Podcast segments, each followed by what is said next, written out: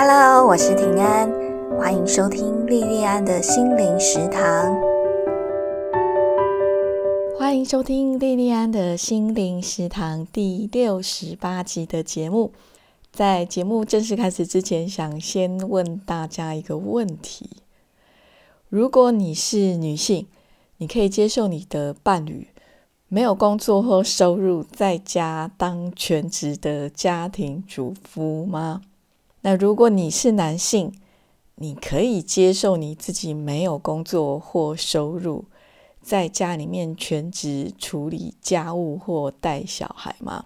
很多很多年前呢，我曾经跟我的女性的同学讨论过这个问题哦。我们的答案都是一样的，就是不管我们再怎么爱我们的伴侣，我们都没有办法接受我们的伴侣没有工作或是收入哦。可是如果是我们自己的话哦，我们都会希望说，小朋友出生以后，我们可以。完全自己照顾哦，不用靠保姆或是长辈哦。我结婚那一年刚好是我在职场上已经有很长一段时间，然后非常非常累的时候哦。我那时候拿到结婚证书以后，我还心里面偷偷的高兴说：“哦，我拿到一张长期饭票哦。”虽然我在几年以后，我就非常后悔的认清楚一件事情哦，就是。女性以家庭为理由，自愿的去离开职场，其实并不是一件很聪明的事情哦。那等于是亲手剪断自己的翅膀哦。不过这个是我自己很个人层面的反省哦。撇开这个很个人层面的反省哦。其实我们的社会对于女性选择在家里面当一个全职的主妇或妈妈，她的接受度是很高的哦。可是同样的状况放在男性身上就会完全不一样哦。男性在决定成立自己的家庭以后，就开始必须要承担更大的责任哦，就必须要养家养小朋友，全职主夫或者是全职的爸爸哦。就算社会上有一些少少的声音是可以接纳的，在长久以来的文化偏见底下，其实大多数的男性他自己也很难过得了他自己的那一关哦。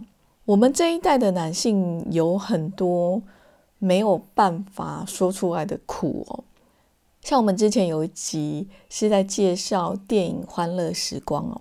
在《欢乐时光》这部电影里面，其中的两位女主角小纯跟英子哦，她们都是全职的家庭主妇，他们的先生都有不错的工作跟社会地位，然后他们也都把钱都拿回家，然后也都没有外遇、没有家暴、没有赌博、没有酗酒、没有这些你一看就知道是不好的习惯或是行为哦。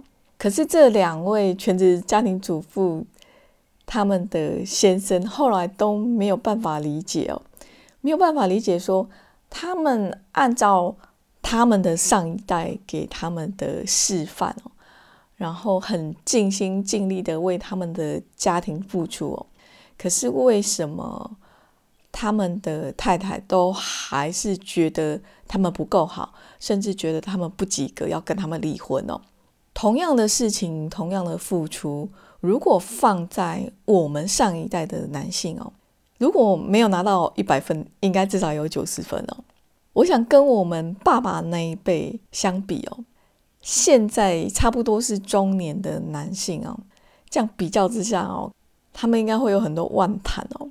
那个万谈是你该尽的责任没有少，可是家里面给他们的待遇哦，却差了非常非常的多。今天要跟大家分享的电影叫《同学 Minus》啊，这一部电影是在二零二零年年底上映哦，那就是在讲四个中年男性的故事啊。这部电影改编自导演黄信尧他拍摄他同学很多年的生活。这一部纪录片就是他拍摄他同学的这部纪录片的片名叫《虎烂三小》哦。他这一部纪录片在二零零五年获得金穗奖的最佳纪录片哦。我刚前面有讲到一部电影哦，《欢乐时光》哦，《欢乐时光》是在讲四位女性她们的故事哦。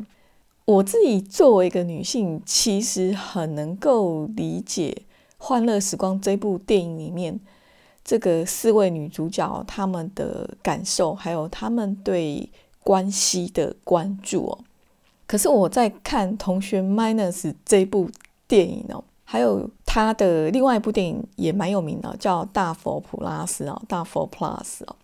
我在看黄信尧导演的这两部电影的时候呢，这两部电影《同学 Minus》跟《大佛 Plus》哦，这两部电影其实都是很男性视角的哦，里面都有很多的干话哦。我在看这两部电影的时候，其实我很惊讶哦。我很惊讶，说原来男生私底下的相处跟我平常看到的很不一样哦。然后我也是看了这两部电影之后，我才发现说，哦，原来我对人类跟我另外一个不同的性别理解的是那么的少哦。我会理解的那么少。我觉得很大一部分原因可能是跟我的生活一直以来都很单纯有关系哦。我大概只有很少很少的几次感情的经验，我就结婚生小孩哦。在上大学以前，因为升学压力很大嘛，长辈他们也不会准我们去谈恋爱，所以我在上大学以前。我没有跟任何一位男性有过很深入的往来，或者是呃比较深入的交谈呢。那我在上大学以前，我身边接触最平凡的两个男性哦，一个是我爸爸，另外一个是我弟哦。我爸是上一代那种很典型的传统男人哦，对家里面很负责任，但是话非常的少哦。我在长大的那个过程里面。只有很少很少的一两次吧。那我爸因为喝酒喝比较多，他就突然之间讲很多很多的话哦。大概就是那一两次的经验，有听到我爸讲的比较多以外哦，我这样子几十年下来，我没有听我爸讲过他心里面的话哦。可是像我妈，我妈就永远就是一直讲，一直讲，一直讲哦，一直谁谁脸，谁谁脸哦。呃，讲个不停这样子哦。那至于我弟呢，我跟他一起生活的时候呢，他就是一个非常不适应升学主义的小屁孩哦。等到他到转性的那个青少年的时候呢，我已经离开家里面去念书还有工作。那你知道大学生活多才多姿哦。那刚进社会的时候，你有很多事情要忙啊。你也没有心思去关心家里面的人哦，所以坦白讲，我对长大以后的我弟哦，并不是很了解哦。可是我很清楚的，就是说我弟是我们家族这一代里面唯一的一个男孩子哦，所以我妈一直很在意他的婚姻大事哦。我们是住在大台北哦。那你知道说大台北的生活其实没有很容易哦。虽然长大以后，我弟在工作上有非常不错的工作的表现哦，他也有一个交往很久很久，然后很稳定的一个女朋友。到我现在录音的时候，他也还没有结婚哦，因为他觉得他还没有能力在台北市比较好的学区买房子哦。所以他还不敢结婚哦，可是我妈很急哦，我妈都觉得说啊，你都已经超过四十岁了，那你有那个传宗接代的使命哦，所以后来他就干脆就鼓励我弟哦，你就先把小孩生一生哦，那你想要什么时候结婚，你自己再去决定哦。我觉得我妈的想法比我们这一代都还要先进哦。同学 Minus 这一部电影里面有四位男主角哦，其中一位男主角是由郑仁硕所饰演哦，在剧里面叫等红哦。我觉得我弟的状况就跟这个等红蛮像的哦，他就是很努力的工作，可是他就是担心没有能力给老婆小孩足够好的生活，就不敢对婚姻有承诺。像在《同学 minus》这部电影里面呢，等红他有一个女朋友叫小珍哦，他就一直不敢结婚。可是后来小珍就意外怀孕了，那他就只好去结婚了，然后还买了房子跟一个很小很小的车位哦。那个车位有多小呢？小到说你没有办法正常倒车入库哦，你要先把车子停下来，然后。你再用人用力把它推推推，你才有办法把它推进那个停车位哦。那等候位的女友小珍怀孕，所以决定结婚哦。这个是人生重大的决定哦。他为了这个决定哦，压力大到必须要去找神父开解哦。那等候以外的另外三位男主角，一个叫 Tim，一个叫罐头，然后还有个叫 Big 哦。他们又各自呈现了不同的男性的面貌哦。像 TMA 呢，他是由施明帅所饰演哦。TMA 是一个导演哦，他一直相信说自己有一天会变成另外一位李安哦。他的太太阿芝哦，也跟李安的太太一样哦，就一直支持着他的先生哦。可是 TMA 大多数拍的。影片哦，都是卖药的广告哦。那后来他在拍市长形象广告的时候呢，因缘际会就被明代找来当做傀儡去参选哦。然后因为这样子的机缘，他就开始从政哦。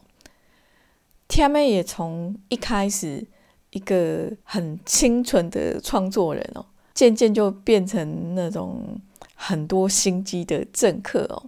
我觉得导演似乎是要透过 t a m 这个角色去呈现男性对于权力跟名利的那个渴望哦。像电影里面有一个画面哦，就是 t a m 要做那个竞选广告，平面的竞选广告，那他就手指头比着天哦。那因为他名字叫 t a m 哈，叫无明天哦，口天吴，然后。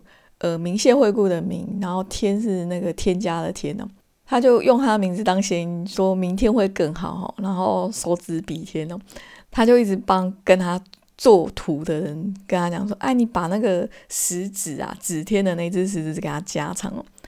我在看那个画面的时候，我就觉得说，他那个食指哦，一直在加长食指，很像那个小木偶皮诺丘的长鼻子哦，说谎就会变长哦。我觉得这个。这个部分的情节哦，其实是导演他对政治的讽刺哦。我们再来介绍罐头哦，罐头是由纳豆所饰演哦。罐头呢，他基本上他外在的条件哦，就离高富帅有一段距离哦。然后他的感情生活也不是很稳定哦。刚开始没有多久的剧情哦，然后他还因为被分手哦。在按摩店里面吞下很多很多的减肥药，然后就在里面口吐白沫，然后那个按摩药就打电话通知他的好朋友去把它处理掉，这样子哦。然后他们去按摩店去处理罐头的时候呢，他们还搞不清楚说，哎，罐头到底是要减肥还是自杀？哈，冠豪的工作呢是在帮户政事务所查户口哦，在这个。电影里面就有很多看起来真的很奇怪的人哦。导演就说：“其实这些看起来很奇怪的人哦，都是改编自他的朋友，还有他朋友的朋友的亲身经历哦。”你在看电影的时候，你会觉得说：“啊，这些这些桥段很扯哦。”他说：“其实真正的事件本身哦，比电影里面我们看到的还要扯哦。”那罐头在查户口的过程中。后来就查到一个特种行业的女生哦，然后他就发现说，这个特种行业的女生哦，是他在青少年时期喜欢的校花女神 Minus。那这个 Minus 是由潘慧茹所饰演哦。可是罐头找到这个他的梦中情人哦，校花女神 Minus，Minus 却认不出罐头哦。那在这部电影里面就有几个罐头对 Minus 的性幻想桥段哦。我觉得罐头他所呈现的，应该就是男性他在本能上对性的需要哦。我们接下来介绍 Biggie 哦，Biggie 是由刘冠廷所饰演哦。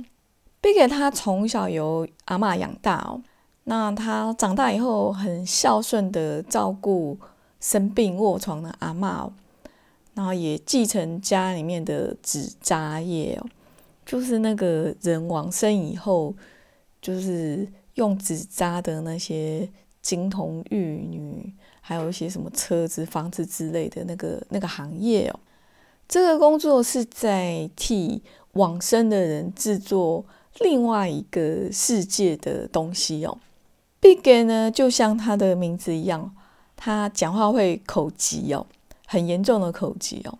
那他因为工作的关系呢？常常都会有往生者跟他沟通，说他要什么或是什么东西要修改之类的。Big 他在现实生活里面口疾的很严重哦，可是他在做梦的时候跟那些往生者沟通的时候呢，就很流畅哦，讲话就很流畅、很流利，完全没有口疾的问题哦。在同学 Minus 这部电影里面的四位男主角里面哦，Big 是最温柔体贴。也最会替别人着想的一个哦。荣格的心理学里面有一个阿尼玛的概念哦，阿尼玛就是男性心里面那个女性的那一面哦。我觉得 Big 就是这个阿尼玛哦。Big 的工作呢，常常要跟阴界的人沟通哦。那你知道阴界我们眼睛看不到，其实男性他比较女性的那一面。比较温柔的那一面哦，其实也跟那个阴界的那个世界一样哦，也很难被看到哦。男性在情感的表达，还有在关系经营上哦，天生就是比较笨拙。男性在这方面的笨拙，其实就像口级的 Big 一样哦，总是非常的困难哦。中国。有一本经典叫《易经》哦，我想大家一定都知道哦。《易经》它里面有六十四个卦哦，那每一个卦就是六个爻，那每一个爻就是阴跟阳去组成哦。那阴跟阳，阳就是一横哦，那阴就是那个阳的那一横中间断了哦。阳爻跟阴爻呢，其实是男性跟女性性器官的图像哦。那在能量概念上呢，阳爻它展现的是一个显性的力量哦，阴爻呢就是一个隐性的一个包容的能量哦。无论在东方还是西方哦，男性都被赋予一个阳性的刻板印象哦，期待男性是一个充满力量的英雄哦。那这样子的刻板印象哦，从很久很久的孤岛以前哦，代代相传到了现在哦，让大多数的男性哦，其实很难表达他们自己最真实的那一面哦。那甚至他们在遇到挫折的时候，在遇到他们生命里面的脆弱的时候哦，还必须要为了符合整个社会对他们的期待哦。